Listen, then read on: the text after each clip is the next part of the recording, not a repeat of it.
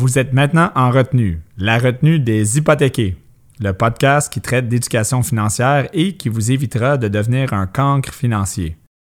Aujourd'hui, nous recevons Paul Taylor, président de PHC, professionnel hypothécaire du Canada, et Max Stenser, représentant PHC pour le Québec et vice-président à la Banque Manuvie. Devons-nous nous inquiéter de l'accessibilité à la propriété pour la classe moyenne? Que fait PHC au niveau du lobbying gouvernemental pour aider les acheteurs et la classe moyenne? La réponse à ces questions, leur perspective sur le marché et beaucoup plus. Restez avec nous.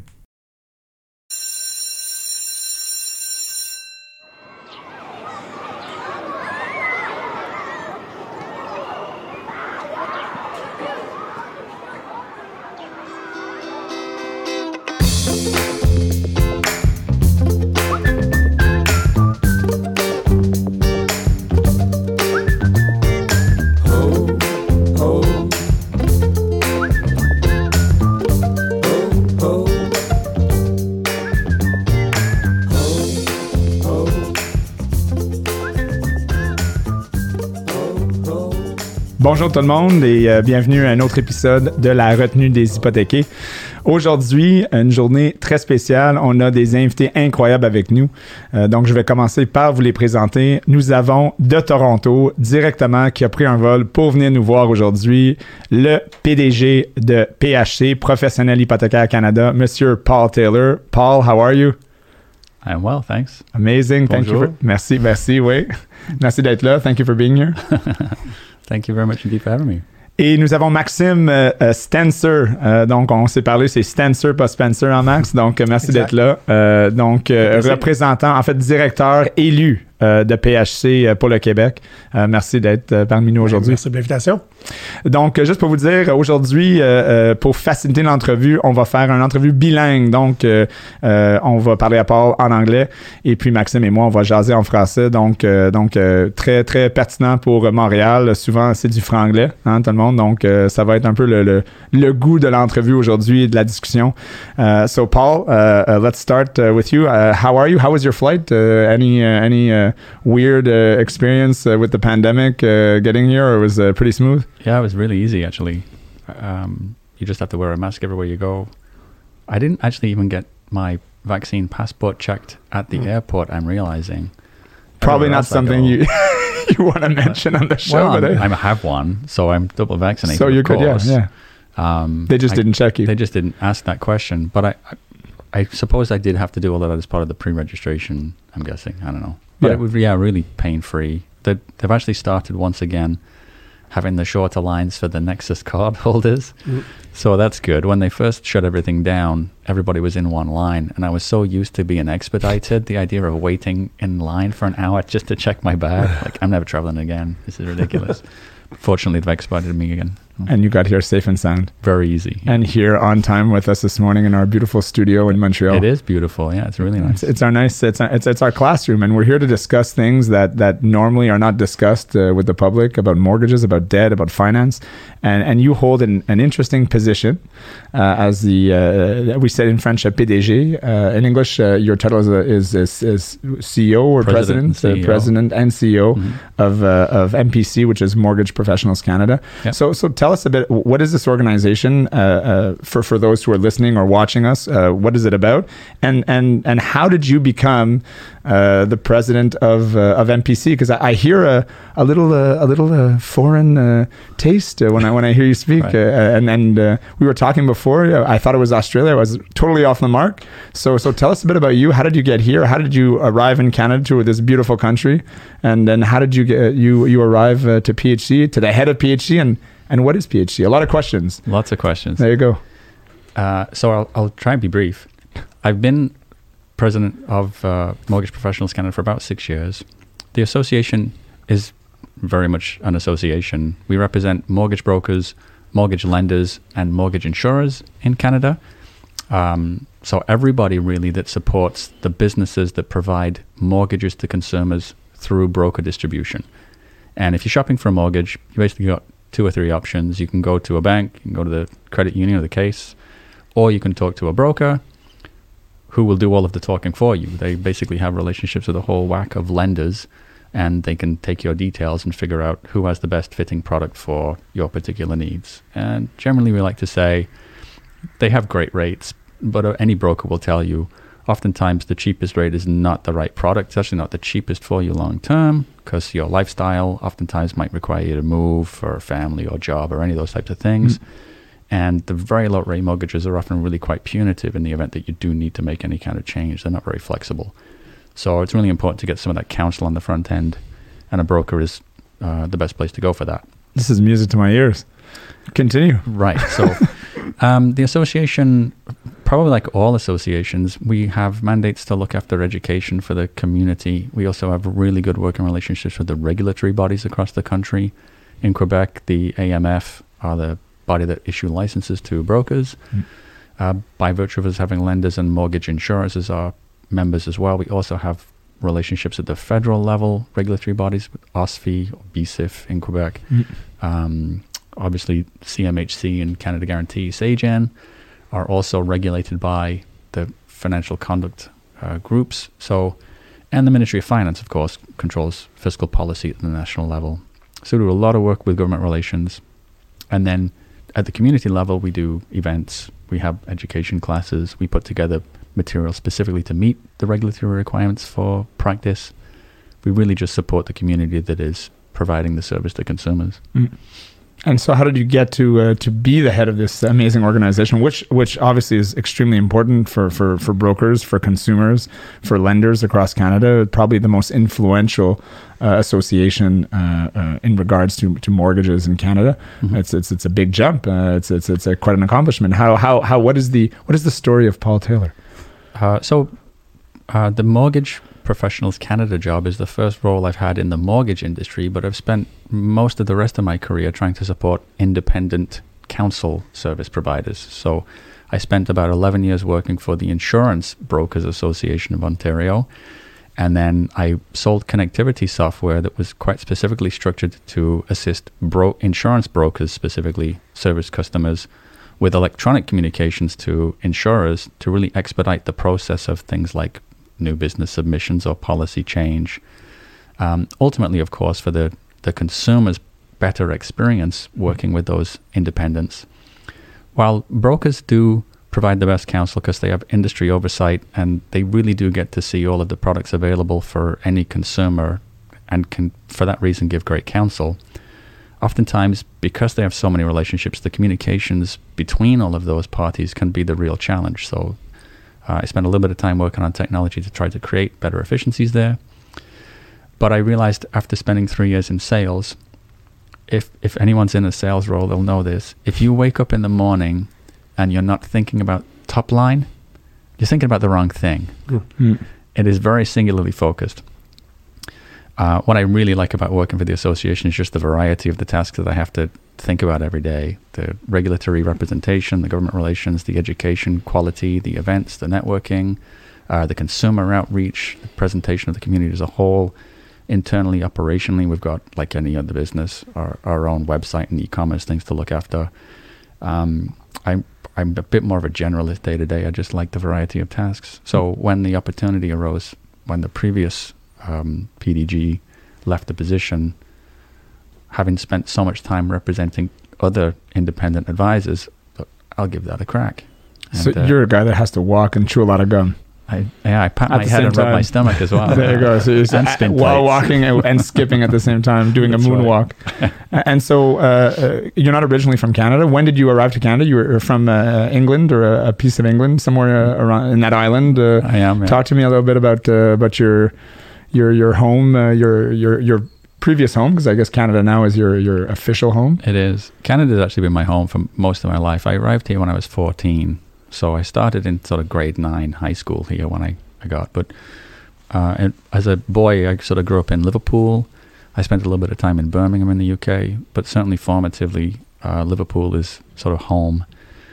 But I sort of grew up in and around Toronto, so I actually studied music at Humber College mm. first. That was my first chosen career. I realized that you know I had to take a vow of poverty to continue that.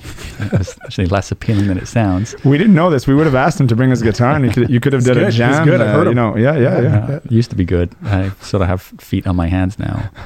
Uh, I, s- I taught privately for a number of years, but it, it really is hard to make a living if you're. I was teaching five nights a week plus Saturday matinee, and also doing the Friday Saturday night gigs on you know whether it be a jazz trio or a top forty rock band. Um, I got a job actually working in an insurance call center sales environment for the sake of just getting a regular steady income, and that really is where my Hmm. more traditional career kind of began. It's funny how life just takes us in a direction, and all of a It's sudden, It's funny that you knew that that was for a woman, actually. but but you know, it, it just takes us in a direction, and, and and all of a sudden you wake up one morning you're like, this is this is cool, this is my life, and I didn't Mhm. know how I got here, but but it's perfect because you know couldn't be any other way, right? Yeah, it's a lot of fun. It really is. It's very different than I expected it to be. But, you know, when I was a kid, there were only two things I was any good at in school um, music and computer programming. Now, you got to remember the time period now. So it's 1989. Computers are really still pretty new. And I thought, I, I don't want to spend the rest of my life sitting on a desk in front of a computer. So I'm going to be a musician instead to do something different. And ironically, you're in a detention Everybody's today. job now requires them to sit at a computer all day long. It's like you couldn't escape it Yeah. anyway. You're back in the classroom though. Even playing guitar, you're mixing and doing stuff on a machine. You're forever hunched over a keyboard these That's true. That's true. But how does it feel now to be back in the classroom? In, right. de- in detention on top In of that. detention, yeah. Yeah, to talk about the things that you know we shouldn't be talking about. All good. All good. So on that note, Max, welcome to uh, welcome to the classroom. Welcome back. Merci, merci. Euh, est-ce que tu est-ce que tu étais souvent en retenue, en retenue quand tu étais jeune? Qu'est-ce que t'en penses, toi? Moi, moi, je pense que moi je dirais non. Moi, je pense que tu étais un gars euh, assez sage. Euh, moi, je suis un gars qui parlait beaucoup. OK. Je suis un gars qui parlait beaucoup, donc euh, non, effectivement, j'ai passé pas mal de temps dans la classe de retenue. Donc, euh, donc c'est- bon. Donc, donc tu étais là souvent, mais tu parlais beaucoup, mais ça t'a servi à ton rôle maintenant parce que ton rôle maintenant comme directeur élu pour l'association PHC te, te force un peu de parler beaucoup. Ouais, mais capable de parler et communiquer, je pense que c'est un, un, un atout là, dans, dans, dans le monde des affaires. Mm. Euh, c'était sûr que c'était. C'était j'étais tannant pour mes profs, là, parce que c'était pas tout le temps le temps de parler, mais effectivement, j'ai développé euh, l'habileté qui me sert aujourd'hui dans mon rôle professionnel puis mon rôle avec l'association. Donc, au niveau de l'association, parle-moi un peu de ton rôle, comment tu t'es rendu là, parce que tu étais aussi dans le réseau bancaire depuis longtemps. Euh, ton, ton, ton travail, euh, en plus de, de, de faire beaucoup de travail pour PHC, tu travailles pour Manuvie. Ici, aujourd'hui, tu n'es pas là comme pour parler un peu de Manuvie, mais tu es quand même vice-président régional de Manuvie au niveau des, Ouais. des ventes pour, Ouais. Pour les prêts hypothécaires. Ouais. Et puis, tu es aussi représentant élu pour, euh, pour PHC. Donc, parle-moi un peu de, de ton, ton, ton parcours euh, qui t'a emmené là aujourd'hui. OK, ben, euh, au niveau de, de, de PHC, ce qui est arrivé, c'est que ça fait environ huit ans que je travaille avec les courtiers hypothécaires. Et euh, il y avait, c'est des mandats de trois ans. Il y avait un, il y avait un poste qui, qui se libérait parce que la personne devait quitter son mandat. Et on m'a approché d'être le représentant, un des représentants pour euh, le Québec. Euh, c'était très flatteur. Ça veut dire que les, les gens qui sont membres de PHC au Québec, donc des courtiers hypothécaires, me font confiance de les représenter au niveau national. Euh, donc, j'ai sauté sur l'occasion. Euh, c'est vraiment un processus hyper professionnel. Euh, Tu, tu dois lancer une campagne électorale, euh, essentiellement, euh, avec un vidéo, puis euh, ta plateforme de campagne comme un politicien. Mm. Euh, quelque chose que je suis pas nécessairement habitué, mais je connais l'industrie, puis j'ai des bons contacts. Euh, j'ai été chanceux. Les gens ont voté pour moi, puis, puis je suis là. J'entame ma deuxième année comme, comme, euh, comme directeur élu là, sur l'association. Je pense pas que c'est de la chance, Max, pour dire, pour dire honnêtement. T'as as mis le travail, connu, tu c'est- je- j'apprécie, tu dis la chance, mais on va se le Ouais. dire, là, t'es t'es un, gars qui, qui, Ben, merci. qui, qui est empathique, qui connecte les gens. Merci, c'est gentil, c'est gentil. Donc, par- parle-moi de, de, de PHC, ton rôle. Qu'est-ce que PHC fait pour les consommateurs et les courtiers hypothécaires au Québec? là? je pense que les gens aimeraient savoir ça parce que tu c'est sûr que c'est rare qu'un consommateur, qu'un client qui nous écoute, les gens qui nous Mhm. écoutent les, euh, sur, sur, euh, podcast, les gens qui nous regardent en vidéo aujourd'hui, se disent, mais, euh, un professionnel hypothécaire Canada, c'est juste pour les courtiers. Pourquoi ça me bénéficie? OK. Fait au niveau du consommateur, euh, dans le fond, on a une mission de faire connaître la profession auprès des consommateurs moyens. Mm. Euh, autant pour les encourager de, de- de- de- d'engager les services d'un courtier hypothécaire, comme Paul mentionnait, mais aussi de faire connaître la profession pour des gens qui veulent peut-être devenir courtier hypothécaire. Euh, c'est une profession, je pense, que les jeunes ne connaissent pas. Je pense pas qu'il y ait des enfants de 10 ans en ce moment qui se disent, oh, ben, un jour, moi, je veux devenir courtier hypothécaire. mais on va travailler là-dessus. C'était pas le cas pour moi, en tout cas. Non, Je suis exact. là, mais, mais j'avais pas un rêve de, de faire des prêts hypothécaires, je te le dis. J'aime beaucoup ça aujourd'hui, mais effectivement, c'était pas, euh, c'était plutôt un pompier ou un policier souvent. hein. Exact. Non, c'est un joueur de baseball professionnel, mais, Voilà. euh, mais je pense qu'on est tous d'accord qu'on tombe là-dedans. Mm. Paul, il a raconté son histoire, il a comme un peu tombé là-dedans. Euh, moi, c'est c'est le cas pour moi aussi et pour toi aussi, Ryan. Euh, fait au niveau du consommateur, c'est notre rôle. Au niveau des courtiers hypothécaires, mon rôle, c'est de représenter les courtiers et les intérêts des courtiers au niveau de la province et au niveau national. Euh, L'industrie au Québec en ce moment, je te dirais les 24 à 36 derniers mois, c'était très mouvementé. Il y a eu un changement de régulateur. Euh, le régulateur, l'AMF, avec qui on travaille en ce moment, c'est pas encore tout à fait bien ficelé. On a une super belle collaboration avec eux. Euh, ils sont à l'écoute de nos besoins, mais il y a encore des ajustements à faire. Euh, donc, moi, ce que je fais, c'est que je suis à l'écoute des courtiers et je prends le message et les besoins des courtiers et j'amène ça aux différents intervenants. Euh, ça- que ce soit l'AMF, que ce soit des assureurs hypothécaires, que ce soit même au niveau du, euh, de l'Association nationale. C'est très clair. Puis, euh, pour, toi, tu as grandi à Montréal. Comment tu t'es rendu euh, à ce point aujourd'hui? Euh, mettons ton, ton profil, ton parcours au niveau de- du système banquier. Tu as travaillé pour quelques banques. Pourquoi tu es, rentré dans le système bancaire? Qu'est-ce qui t'a allumé au niveau de travailler pour des banques ou travailler au niveau des dettes, au niveau de la gestion des dettes, au niveau des finances? What, what lit you up? Qu'est-ce qui t'a allumé? Pure accident. C'est un pur accident. Dans le fond, moi, j'ai grandi à Ottawa. OK? J'ai grandi à Ottawa et à 21 ans, j'ai déménagé à Montréal pour aucune raison spécifique, euh, juste pour euh, une aventure de la vie, on va dire ça comme ça. Euh, je finissais mon bac euh, et pendant que je finissais mon bac, ben, je devais travailler pour payer mon loyer, juste pour une job, comme une job étudiante. Et je travaillais chez Desjardins euh, comme caissier. OK? Euh, par contre, mon bac était en criminologie. Donc, aucunement lié à la finance. Euh, Desjardins aurait peut-être besoin un peu de, de, de, de ça aujourd'hui avec les je de commenterai pas là-dessus. Effectivement, tu vois. je Là, vais des fois, je vais faire des petits commentaires que c'est un peu stressant, ça. Je ne veux pas me, me retrouver en retenue euh, au-delà de, ce, de cette émission. Euh, so, euh, donc là, ce qui est arrivé, c'est que j'ai gradué en criminologie et j'ai dit à mon employeur à ce moment-là, ben bon, je, je- je dois démissionner, je vais aller me trouver un emploi dans mon domaine. Puis on dit, attends une minute, on, on serait peut-être intéressé à te garder, puis te former. Puis euh, de fil en aiguille, j'ai monté une carrière chez Desjardins, j'ai monté les échelons, comme on dit. Euh, et euh, et j'ai tombé, j'ai tombé en amour avec la finance, spécifiquement le domaine hypothécaire et spécifiquement encore avec le courtage hypothécaire. C'est un bon, euh, c'est un beau parcours. C'est, c'est- écoute, encore une fois, c'est vrai qu'on fait. ok, je suis d'accord avec toi. On, on fait notre chance. OK? Mais j'ai quand même eu l'opportunité d'une façon chanceuse. J'ai saisi l'opportunité, puis j'ai, j'ai- j'ai- j'ai travaillé pour être où je suis. Par contre, j'ai été quand même chanceux d'avoir eu euh, cette opportunité-là. Yeah, you have to take the opportunities that arise in front of you, effectively. Yeah. Absolutely. And I think everybody has opportunity. Ouais. It's just that are you able to take that opportunity and seize it Yeah. and then and then run with it? Execute exactly. Yeah. So, guys, we're here today to talk about some some uh, different subjects. Obviously, uh, there's a lot of people that listen and are watching us that want to know a little bit about what's going on. We're living in a bizarre time. Uh, I guess maybe that sounds. That, that sounds right to us, but I think uh, probably every generation has said at one point or another, "I'm living in a bizarre time." I guess this is our bizarre moment. Uh, but you know, right now, a recent uh, article that came out in the Perspectives, which is our industry uh, uh, magazine, talked about a, a survey of Canadians, and and you know, and mentioned that 84% of Canadians think that we are in an affordability crisis right now across Canada. So it's not just in Quebec.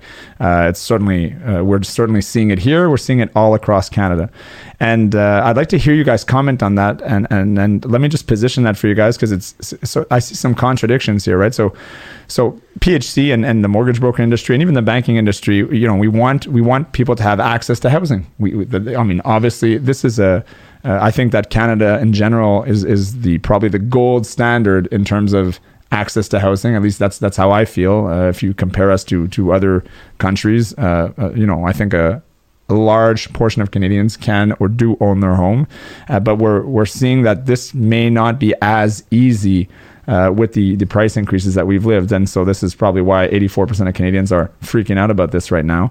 Uh, but you know, you sort of have to juggle two th- two sides to this. I mean, because if you're if you're rendering houses accessible, you're essentially creating more demand. If you're creating more demand, you're essentially contributing to the problem in which you know you see the contradiction right and Absolutely. we live in a contradictory world so i'd like to to have your guys pers- both of your perspectives on that so how do you at the same time lobby government uh, in order to make sure that Canadians can access homes, uh, but at the same time uh, recognize that affordability is is less and less attainable. The social mobility ladder is less and less attainable.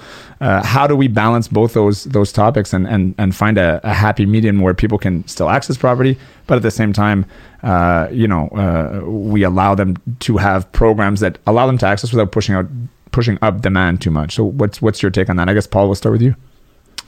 Uh, so, really good question. Lots to unpack. You know, the really simple answer to that is we just need to build more homes. A lot of the policies that have been put in place by a number of governments, actually, probably since the financial crisis, have really constricted people's ability to borrow.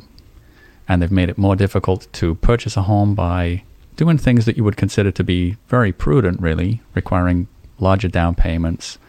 Um, we've reduced the maximum amortization length that first time buyers can use. Well, what that does basically is make the payments larger, but you pay the house off in a shorter period of time. In the first few years, that actually means that you're building more equity more quickly in your home and actually provides more security for those first time buyers. That's the logic in, in that requirement. Uh, most folks that are second or third time purchasers, when they're making the leap from a sort of a smaller condominium into something that will accommodate their family, probably now it's a bigger chunk of money. And so they tend to want to take the 30 year amortization because it's the only way to manage the payments in early days. But that's not actually an option that's even available for first timers. Um, I don't want to spend a lot of time actually talking about the technicalities of qualification, but trust me when I tell you, there have been successive, repeated, what I would term demand side measures implemented by governments to make it actually more difficult to qualify for a home. And the intent is that it makes the banks and the financial system more secure because anybody that's taking on a debt can show that they are very well prepared to be able to manage that level of debt. The difficulty we have, especially in the last couple of years, unfortunately, and I'm actually a great example of this myself, is because of lockdown, people have become so much more critical of the space that they've been forced to spend all this additional time in now.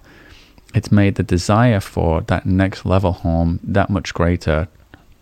I would say globally. And this is a phenomenon that's happening everywhere. Um, we're seeing a tremendous run up in real estate prices because there's so much demand. People are not listing their homes because they don't want, in a pandemic, strangers coming through their house.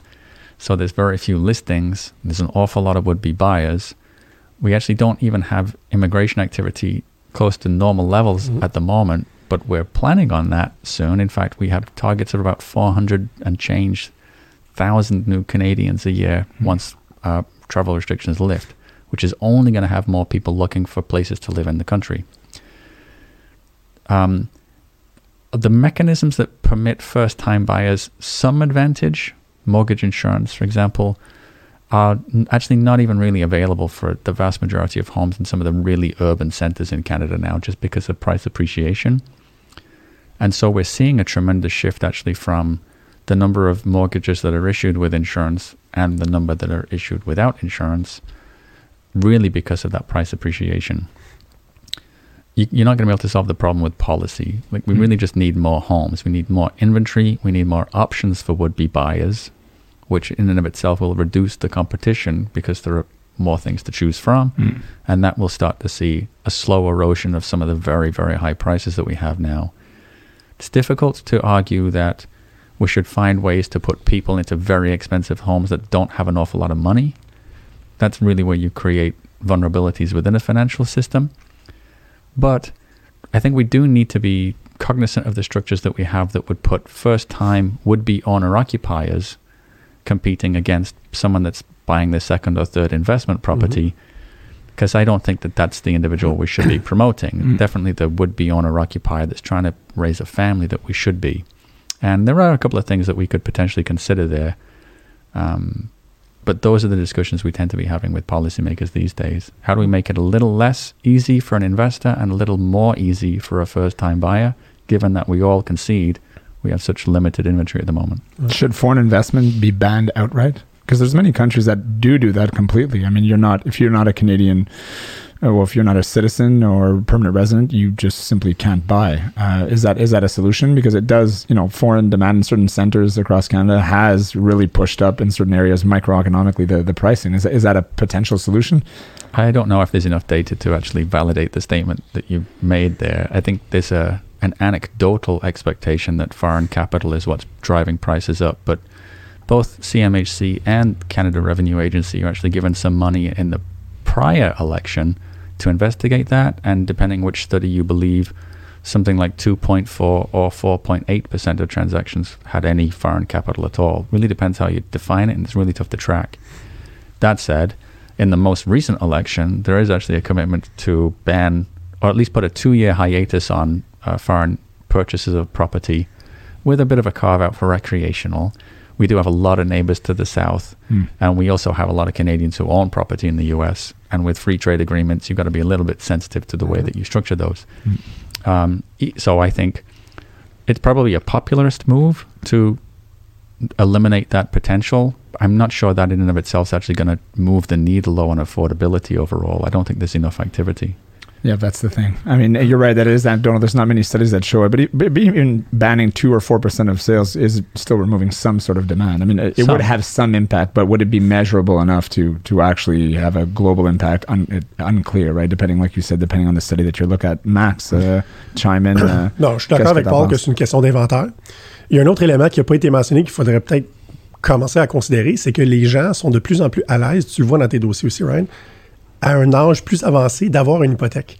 Si on recule deux générations, même une génération, quand la maison était payée, les gens ils se disaient finalement, j'ai pas d'hypothèque. Là, on voit des gens qui ont plus d'hypothèque sur leur maison. la maison a le prix de la valeur. Et au lieu de, de simplement rester dans cette maison-là, ils veulent s'acheter une plus grande maison ou peut-être une maison plus prestigieuse. Et ils sont ouverts à 50, 55, même 60 ans, se prendre une autre hypothèque. Ils se satisfont pas du capital qu'ils ont accumulé au cours des années, mais ils veulent se, parce que c'est juste un, essentiellement, c'est juste un paiement. Donc, les gens qui ont 500 000 de mise de fonds accumulés sur 40 ans de home ownership, ils compétitionnent avec des premiers acheteurs qui ont peut-être 20 000 de mise de fonds. Fait que ça, ça crée une demande supplémentaire. Donc, il y aurait peut-être quelque chose à considérer pour les gens qui, sont, qui ont déjà été propriétaires, à savoir, est-ce que ces gens-là ont accès au même programme de financement hypothécaire Ouais. que, les, que les premiers acheteurs qui démarrent dans la vie? There's an irony there, right? I mean, because because our culture and our economic model has pushed that that that you know we, we push consumption, we push more and more. You have to consume more, you have to buy more, you have to buy bigger. Come on, guys, this is the driver of the econo- uh, of the of the economy. And on the other side, we're saying, well, well, stop doing that. Well, well, we have to do something about it because you're actually hurting the economy and are hurting, uh, uh, you know, n- future generations because of the fact that we pushed you to go in that direction, right? Kind of, kind of a kind of a contradictory like how do we how do we juggle those like i see a lot of and for consumers i see a lot of contradictions and, and like okay we, we have this problem but but we also want this. Uh, Yeah. a, little bit like you know when you when you hear people get interviewed i want i don't want to pay less taxes but i want to have more government spending. And and you know hold on man that, that, that the two things don't really connect. Although yes uh, you know i want unicorns and rainbows but uh, you know Right. th- there's the reality and then there's there's actually what's what you know what, what you know there's there's fiction and there's reality. How do you how do you sort of communicate that to people? How, how do you make them understand? Je pense que c'est l'équilibre. Parce que l'endettement aide l'économie. Parce que ça veut dire que les gens dépensent. Mais le surendettement, ça crée un risque. Right? So where do you find that, that balance? Je vais donner un exemple. La popularité dans les, dans les émissions de rénovation. OK? Ça, ça fait en sorte que les gens ne tolèrent plus une vieille cuisine. Ils ne tolèrent plus une vieille salle de bain. Right? Fait que même s'ils n'ont pas l'argent pour rénover la, la cuisine, qui est aujourd'hui euh, minimum 50 000 de rénovation, ils ont vu l'émission, ils veulent la nouvelle cuisine, ils vont s'endetter pour avoir la nouvelle cuisine. consumption consommation encore une fois consommation Fait que c'est trouver, je pense, Ryan, c'est trouver l'équilibre. C'est ça qui est, euh, c'est ça qui est touché. ouais ouais je pense que on parle souvent de ça Paul I, I still think the problem can be solved only really with supply. Like everybody's ha- prices are going up, whether you're buying or whether you're renting, yeah because the underlying value of the property is going up. Um, if we added more supply, even to the point where we were able to curb the appreciation of property today, that also would make rents stall a little bit because the two are very much correlated. Um, w- without adding supply, really, we're not helping anybody. We're the folks that are really quite rich are taking equity out of their already quite large property portfolios to leverage to purchase more. Um, that excludes would-be purchases and requires them to rent from the it. folks building portfolios. We are very much creating a bit of a feedback loop, the old sort of rich get richer kind of a Yeah. uh, structure, quite specifically because we're constraining the supply, and it's the appreciation because of the demand that's driving not only the the price but also the rent increases that we're seeing across the country. Sort of a debt echo chamber, just bouncing Yeah. off the walls and not Just not keeps going. Yeah, exactly. Mm. So let me throw in another curveball, which is even even which is very pertinent. It's in the it's in the public uh, uh, forum right now. It's it's it's it's, it's obviously a hot topic. Uh, we just had a. Uh, a, a conference, a global conference on it, and that's climate change. And they say, well, why are you going to talk about climate change with debt? Well, you're talking about supply, right? Mm-hmm. So uh, in English, in French, on dit l'étalement urbain, right? Mm-hmm. Uh, and I'm not sure what, what l'étalement urbain is in English. Uh, Urban sprawl. Urban, uh, urban spread or sprawl. Sprawl, yeah. And, and so, you know, we talk about supply, we talk about new starts. Let's go, let's go, let's build, let's do permits. And on the other side, saying, well, wait, uh, we can't do that because it's it's it's spreading outward. We're destroying wetlands, we're destroying forests. We're we're so on top of the fact that we need to create supply, we need to create supply in a new way.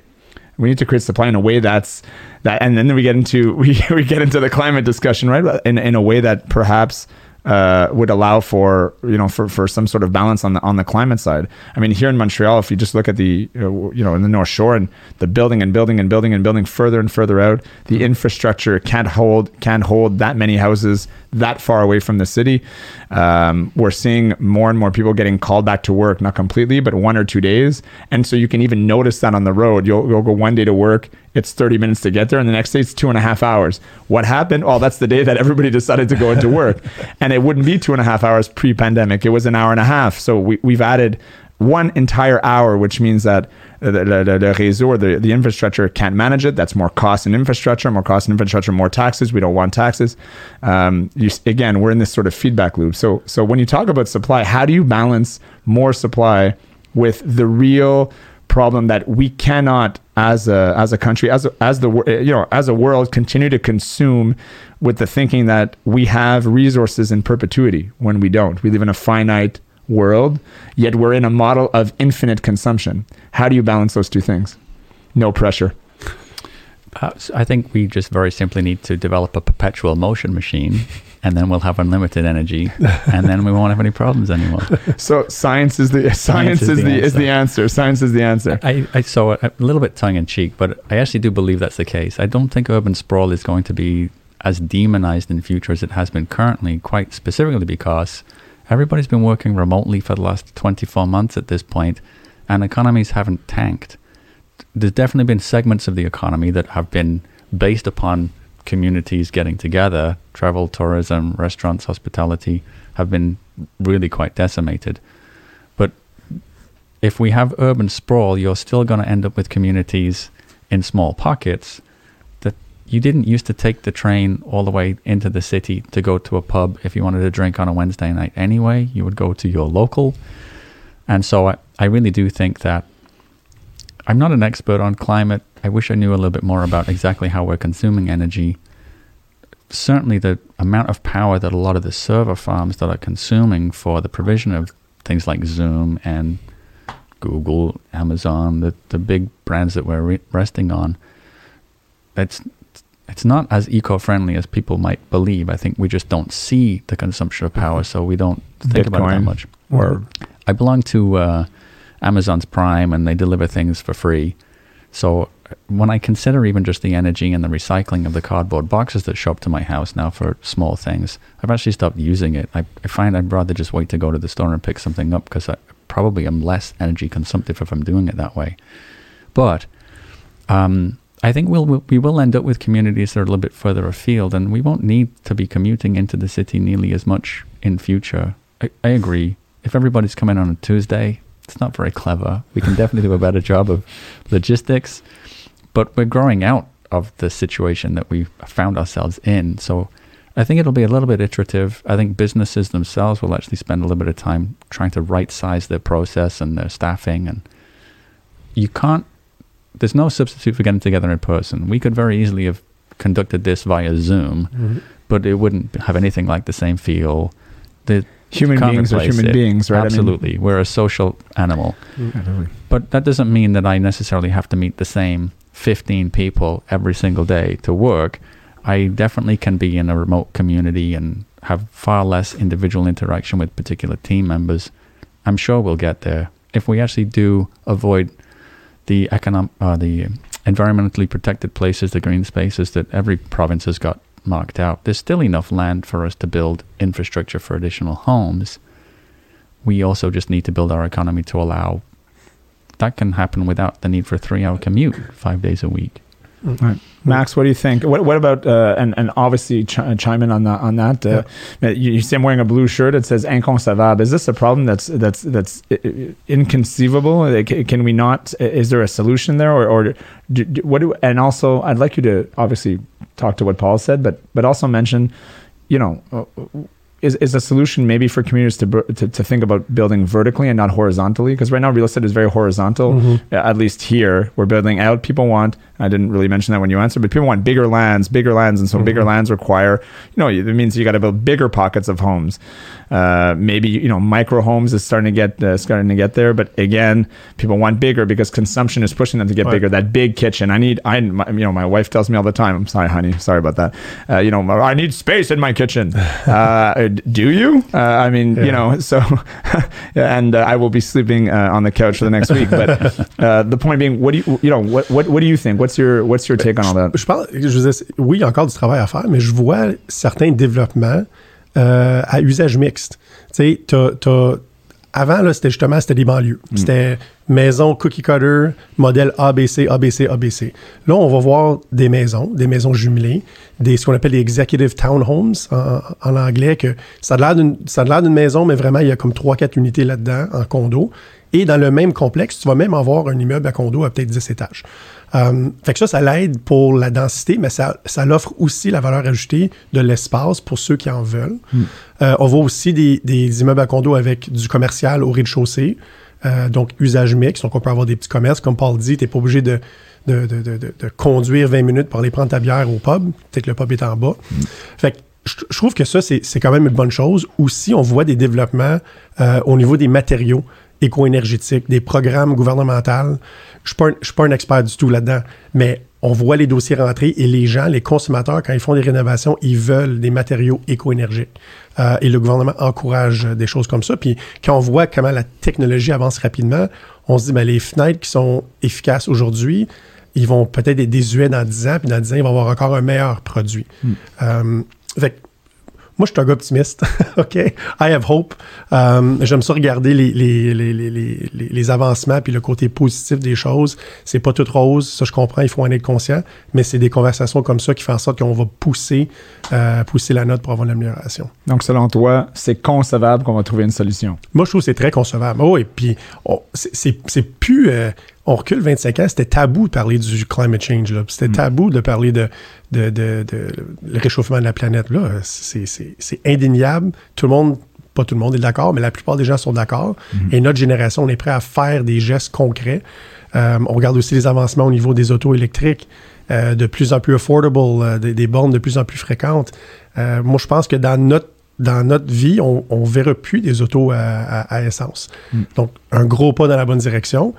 Et ça, ça vient contrer l'étalement urbain ou l'impact euh, environnemental de l'étalement urbain. Si on ne consomme pas d'essence, on ne brûle pas d'essence pour aller au travail, ça, ça va aider la chose. là. Donc, je suis un optimiste, euh, mais il y a encore du travail à faire, effectivement. So as Max was saying, uh, Paul, conceivable that we we're gonna, you know, human beings have been around for, you know, probably not if you look at the the, the entire scope of uh, of the existence of the universe, a speck, but but you know, we, we've been pretty, in, uh, uh, you know, uh, what's the Mhm. word I'm looking for? In- not ingenious, is but the mother of uh, invention. yeah. yeah, we'll figure it out because there's a problem to figure out now. uh, yeah, exactly. Je suis un optimiste. Absolutely. So uh, we, I have two optimists uh, Mhm. with me this morning. That's that's good. So so it's it's a conceivable uh, uh, a solution. It's it's a conceivable problem that we're gonna we're find a solution for. So that's uh, I think so. I actually even believe to your comments about everybody wants bigger and everybody wants, you know, the next largest house. I think that actually really does depend where you are. Mm. I actually don't think culturally now, if you're a millennial in Toronto, the condominium is what you're striving for. A, a house is unaffordable. Mm. So people do still want, though, the security of ownership. because if you're renting, unfortunately, what's happened in a lot of the urban cities is the investors and the individual condominium owners have taken the place of purpose-built rental for a number of years. Yeah. So that removes a lot of housing security if you're renting from somebody who, on any given day, could call and say, "I need a family member to move in," so you've got 30 days to leave. Um, in purpose-built rental, you didn't have that issue, and I think that is actually the largest driver of the desire to own in a lot of the urban areas. We have about two thirds of Canada that are homeowners at the moment, about one third that are renters, and that's that's a, the ownership rates have actually been slowly eroding for the last number of years, and that's got a lot to do with affordability. Mhm. But in all of the surveys that we've run for consumers across the last decade, home ownership is still a thing that 80% of people would strive for. And it is the security of housing that I think drives number one. We also, we generally also ask when you buy a house, what, what weighting do you put on the home as a place to live versus the home as an investment for your future? And it has been static forever, it feels. Like three quarters of the decision is the suitability of the home for me and my family. Mm. And 25% we consider the investment. Mm. But I actually, I don't even believe that it, when they're saying investment, it's not all about how much money am I going to make out of the house. It's I'm leveraged pretty heavily with a mortgage here. I need to make sure that I'm making an in, uh, investment that's not going to lose money. I actually think that just the security of ownership is the biggest driver of it. And uh, land where it's available, sure, that's the goal. Where it's not available, though, it's just the security of ownership that people want. Mm, That's a good point. Mm. Max? Écoute, je, je suis- je suis 100% d'accord avec lui. C'est, euh, il y a une certaine fierté aussi là, d'être, euh, d'être propriétaire d'une maison. Fait que je pense, je trouve que c'est un, c'est un élément motivateur. Euh, puis au moins au, au Canada, comme tu as dit, Ryan, c'est, on, on est un exemple d'un pays dans le monde où c'est malgré les défis au niveau de, de, de- des accommodements pour, pour les prix, au moins on est dans un pays où c'est possible. Yeah. I'd like to talk about credibility, and this is a tough question. So this is going to be the, the portion of the discussion that that probably uh, uh, hits uh, a little harder.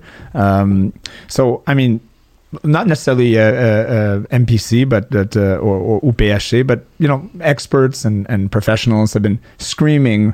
Let's call it screaming bloody murder. That you know, prices are rising, prices are rising. The government's not doing enough, and it's been it's been quite a while that we've been we've been hearing this. Uh, you know, I, w- I would say I started in the industry around 2005, and I, I you know for 15 years I've been hearing the same thing. It's going to get more expensive. It's not going to be affordable. It's not going to be affordable. It's not going to be affordable. And you know.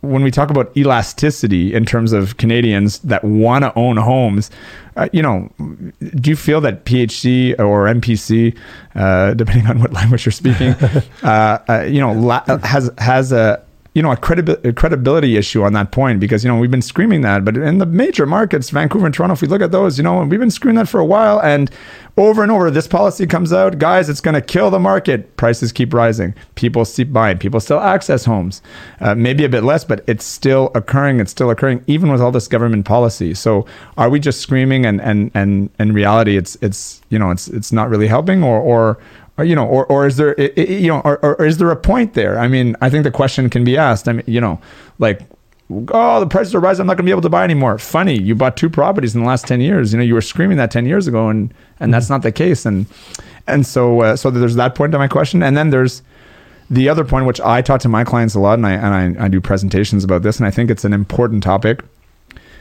Is it is it okay not to own a home? I, I think that there's an obsession in Canada that, that that's unlike any other place. That you know what, you don't need to own your home. It's okay. But there's sort of this failure that follows you around if you don't own your home in Canada. And I've spoken about it a few times. Like, you don't own your home. What's wrong with you? Really? I mean, I thought you were doing well. And, you know, so, so I'd like you to, you know, comment on, on both those points and, uh, you know, good luck. Yeah, thanks. So I, actually, I love the first question. I'm really glad you asked that. It, it really does provide us an opportunity to, to bring a little bit of clarity, I think, to the discussion. I think the media reporting of our position has been that we are screaming bloody murder, that every decision the government made is going to collapse the market. That's not really the case. The government's tried to make it more difficult to purchase a home, really to make sure that financial institutions and solvency throughout Canada are very well maintained. Banking is a confidence game. Like you'll know this. Uh, it, when when banks collapse, it's because people are nervous that the money isn't going to be there when they need it, Mm. and of course that's when they need it. So you get a run that takes all the liquidity out. When people are confident that the money is going to continue to be available to them, they don't need it right away. Um, anyway, the, the financial system security is what most of the federal government's policies are, are focused on. We have to be really careful if we're playing with levers of the economy that we don't make a decision that is going to dramatically reduce house prices overnight. Mm-hmm. Because that also has disastrous economic impacts. If everybody thought that their net worth had plummeted by a third overnight, they immediately not lease that car, not buy that fridge, and all of the money that generally goes to keep the economy running stops, while all of that revenue is needed to keep you employed, and so then there are knock-on employment issues. So the government is walking a tightrope constantly between ensuring that we're not escalating prices dramatically, but we're also not creating a precipice of employment drop if we go too far in the other direction. Um, our concerns, I think, as MPC has been we acknowledge the balance, and we actually don't envy you the challenge. But we need to think about which pockets of our communities we think we should be trying to champion with the policies we're creating. And they're a little bit like a sledgehammer. They're very blunt instruments. You make one change, it affects the country. It doesn't acknowledge really, and they can't, uh, but they know that they can't, to be fair to them. They can't address individual real estate markets across the country because they're so varied. Micro versus macro, right? A hundred percent. Um, so we would just ask them always to focus on if if we're making it more difficult to buy a home for the single family would be owner occupier, we should consider whether we're advantaging the investor purchaser and whether in five years that fabric of the real estate market is what we want it to be. So our, our discussions around the changes that government have brought in have actually been trying to focus more on we need to support for the economic well-being of the country longer term the ability for people to buy their first home. Once they've got their foot on the first rung of the ladder, they'll figure the rest of it out. Mm-hmm. We shouldn't necessarily be championing investor purchases. They generally have more money. The banks actually prefer those clients because they're better capitalized and it's actually a more secure portfolio, you could argue. Mortgage insurance kind of tempers that, but these are the considerations for the lenders. So, ensuring the appropriate mix of risk of the would be purchasers, the leverage that they have, while considering the real estate prices of the policies uh, impact and ensuring we favor the right community is what we try to say. The problem is that description took about five minutes. So to soundbite that for a media headline is Mhm. really tough. Absolutely. And instead, media tends to report things like you know, house prices are escalating like crazy. People are screaming because interest rates are going to go up.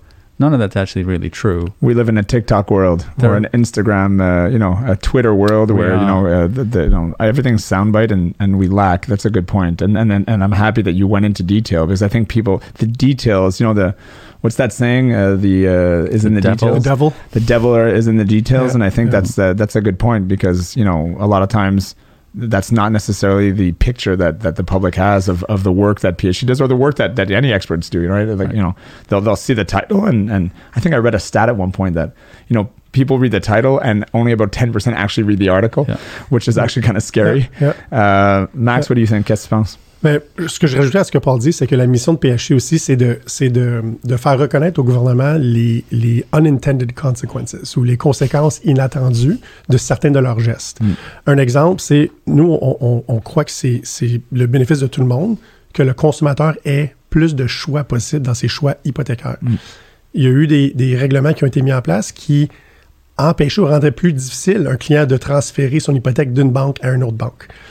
Mais c'était pas le, pas le désir de- de- de- du gouvernement de faire ça, mais c'était une, une conséquence inattendue. Donc, notre rôle, lorsqu'on rencontre avec les politiciens, c'est leur faire comprendre tous les éléments et pas seulement les éléments en lien avec, le, avec les prix des maisons ou le surendettement de la population. Hmm, C'est un bon point. Mm. Est-ce que les Canadiens devraient avoir plus de, de, de, de discussions autour de peut-être acheter une maison, c'est pas pour moi. Puis c'est correct parce que je vais avoir un excellent, euh, je vais avoir une excellente situation financière.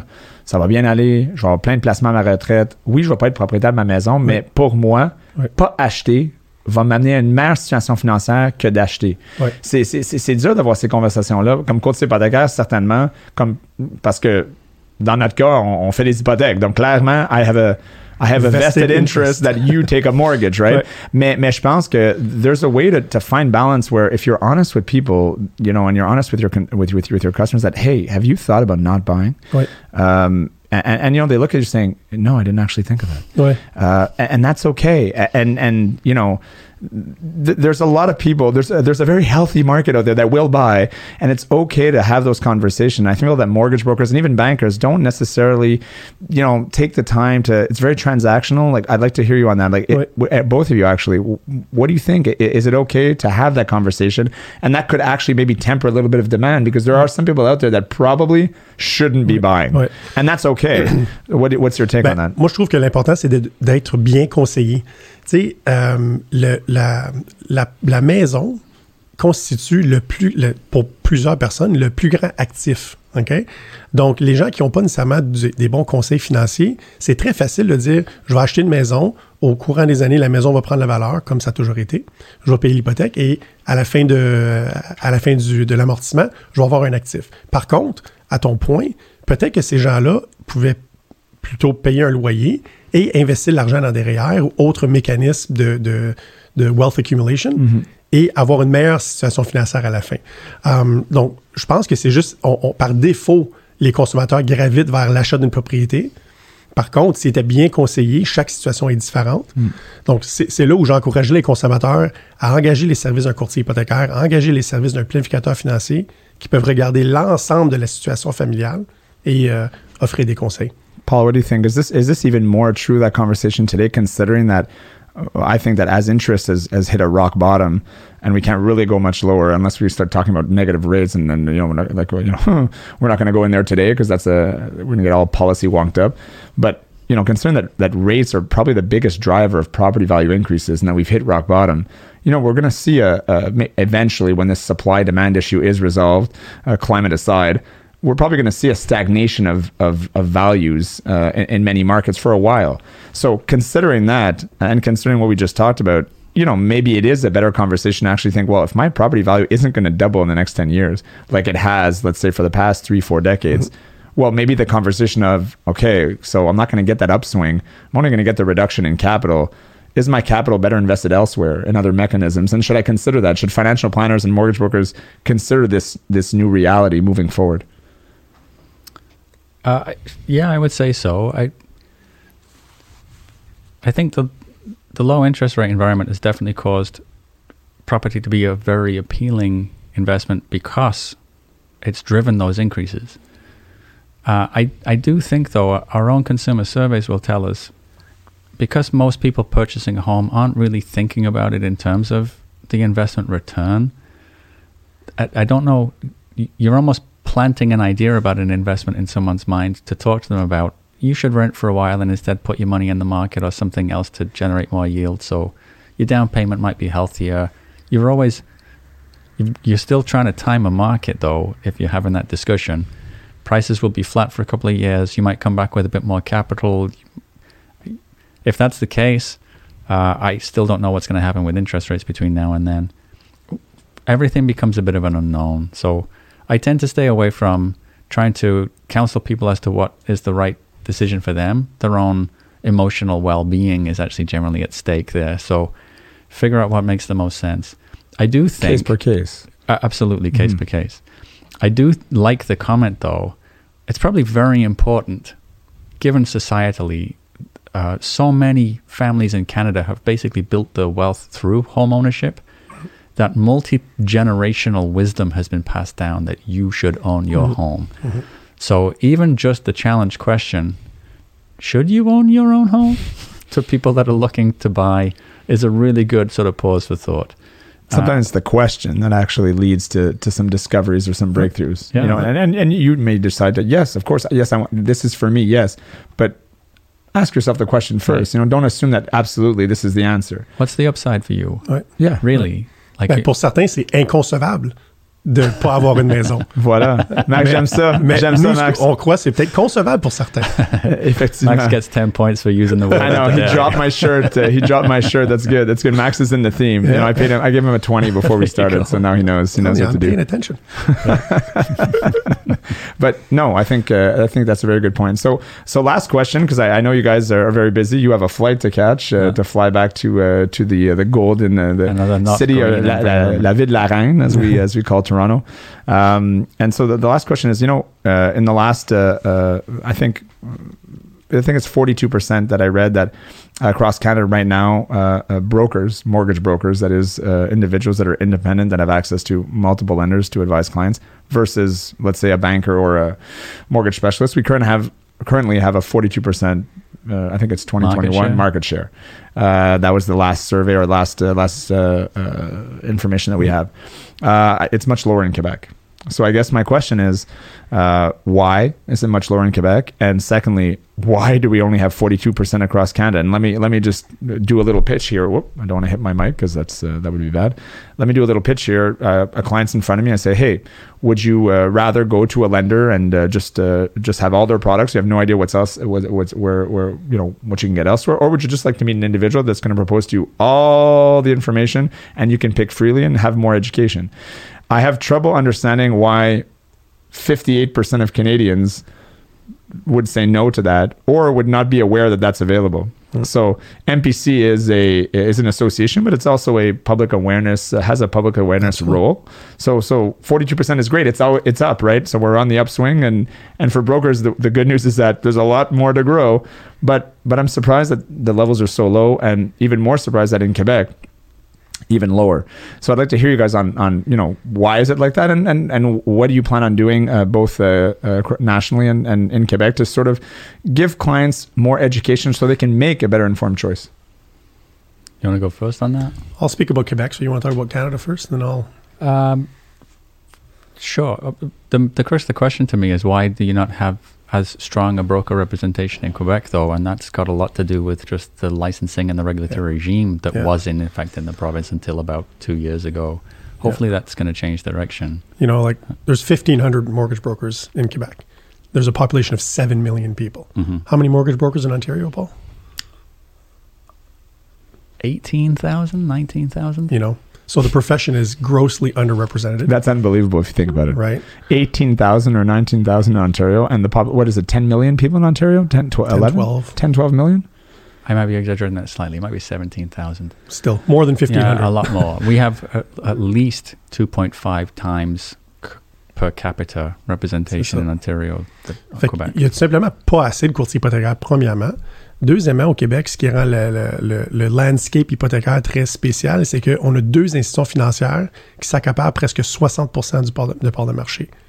Je les nommerai pas parce qu'ils ont déjà assez de popularité, pas besoin de faire de publicité gratuite. Je pense qu'une une personne, une personne euh, euh, connaissant pourrait, On- on pourrait, peut pourrait les deviner. deviner. Ouais, pourrait les deviner. deviner. C'est ça. Donc, avec ces deux institutions-là, moi, je, je, j'ai- je pense pas qu'il y a un marché dans le monde où il y a deux institutions qui ont autant part de marché euh, au, au niveau hypothécaire.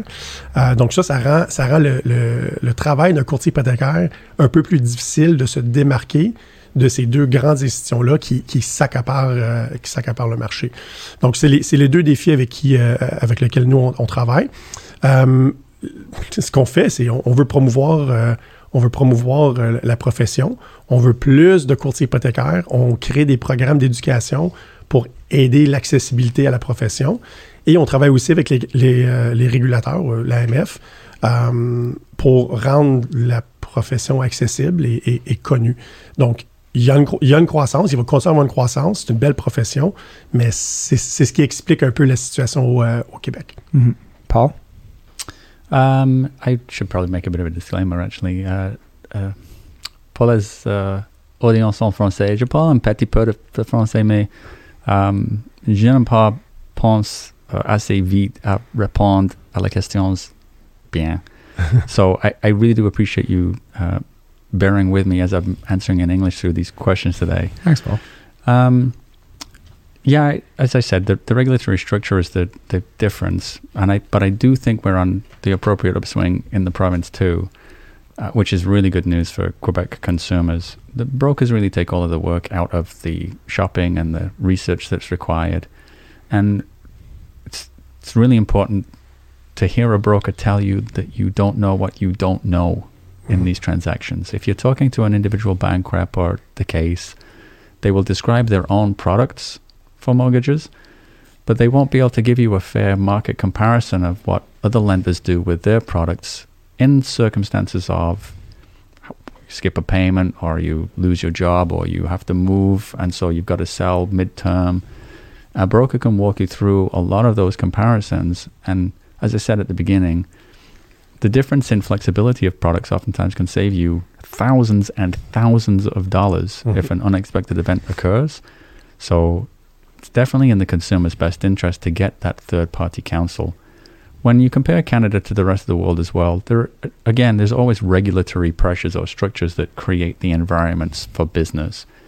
There was a an act in the UK about seven years ago now that actually requires mortgage consumers to get independent advice, which is why the broker footprint in the UK is like 90% of transactions. Unbelievable. Mm, wow. Um, 90%. Wow. Mhm. It's much, much higher, but the regulation says the council is necessary, and so it's really encouraged that profession. Right. Is it fear right now? Is it, why doesn't the government kind of Canada not do that? Uh, and, and, and even clients that I speak to, a lot of times are like, well, I just went with my bank. I know a broker exists, but I didn't meet one because I just, you know, I, I, I I'm just not comfortable. And, and, so there's a psyche there. Where does that come from? Where does it emerge from? I'm, I'm curious. I mean, I, I haven't seen any study that really deep dives Yeah. in what is the psyche behind someone that is aware. Because obviously, if you're not aware of a broker, you don't know what you don't know. Gotcha. That's that's a question of marketing. That's a question of uh, it's a question of marketing. It's a question of reach. Fine. But for those who know, I mean, Ontario, you mentioned 15, 16, 17,000 Yeah. people. So that's a lot of brokers. And still, we're talking about a 42%. So 58%, give or take, 50%, let's say, are not, are potentially within that, that cohort. There's a lot of people that are choosing logically not to deal with someone that can give them multiple options and more education. And, and so it's sort of weird. Well, there are other considerations in even how those numbers are presented, though, to be fair. So I'll bet you that the number of folks that use a broker as a first time purchaser is much higher.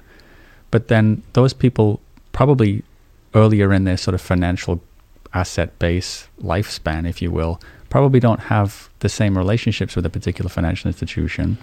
Five years from the time that they purchased their first home, they've probably got a car loan and a line of credit for the family to grow. And when the renewal comes from their incumbent lender, oftentimes it's easy to just take that loan because they have the relationship and so many other product lines and suites that they're getting Mhm. service for that they like one point of entry. Yeah. Um, so the renewals probably very much skew the numbers that make the broker activity seem probably not as active as it, it might actually be. The path of least resistance, a Yeah. very Yeah. human, a very, Very human, human. and costly uh, Always. default position. yeah. Uh, very good point, Max. And- well, you know, and I think there's a misconception that if if you change institutions for your mortgage, you need to change your banking, and that's just Right. simply not true. Right? You can keep your relationship with your bank, your paycheck is deposited in that bank account. It's perfectly fine. You take your mortgage with somebody else, and a lot of consumers don't know that brokers have access to lenders that consumers don't have direct access to. Hmm. And we're talking AAA lenders with amazing rates, very flexible prepayment privileges, and lesser penalties than many of the big banks. But you don't know what you don't know. So, Right. je trouve qu'il y a beaucoup de manque de. Il y a, il y a une mauvaise perception, un, un manque de connaissance de, de- du travail que le courtier fait. C'est plus facile de simplement renouveler ou prendre l'hypothèque à sa banque. Ouais. Euh, mais, mais le consommateur perd beaucoup d'avantages de ne pas considérer les conseils d'un courtier. Des fois, euh, être en retenue, c'est pas le fun, tu sais. Mais des fois, tu apprends des choses que tu sais pas que tu sais pas en retenue. Exact. Je pense qu'aujourd'hui, euh, c'est c'est qu'est-ce qu'on a fait. Uh, I thank you, Paul, for for coming to visit us. It was uh, it was a pleasure Thank having you. Pleasure was all mine. Thank you. Max, merci d'être là. Merci de nous représenter au Québec. Puis euh, merci de, de continuer les deux à faire votre travail pour euh, parler du domaine euh, du courtage, parler de l'endettement. Peu importe le choix d'un client, je pense que le plus important, c'est que les clients soient informés, que les consommateurs soient informés. Euh, et puis, euh, merci d'être là. Ça ça m'a fait plaisir de vous recevoir aujourd'hui. Thank you for being here. Merci de l'invitation.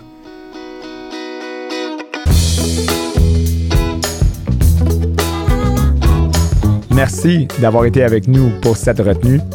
Je vous invite à nous suivre sur Facebook, Instagram, YouTube et les principales plateformes de podcasting Spotify, Apple Podcast, Google Podcast. Et si vous connaissez un cancre financier, dites-lui de s'abonner à ce podcast. On se rejoint à la prochaine retenue.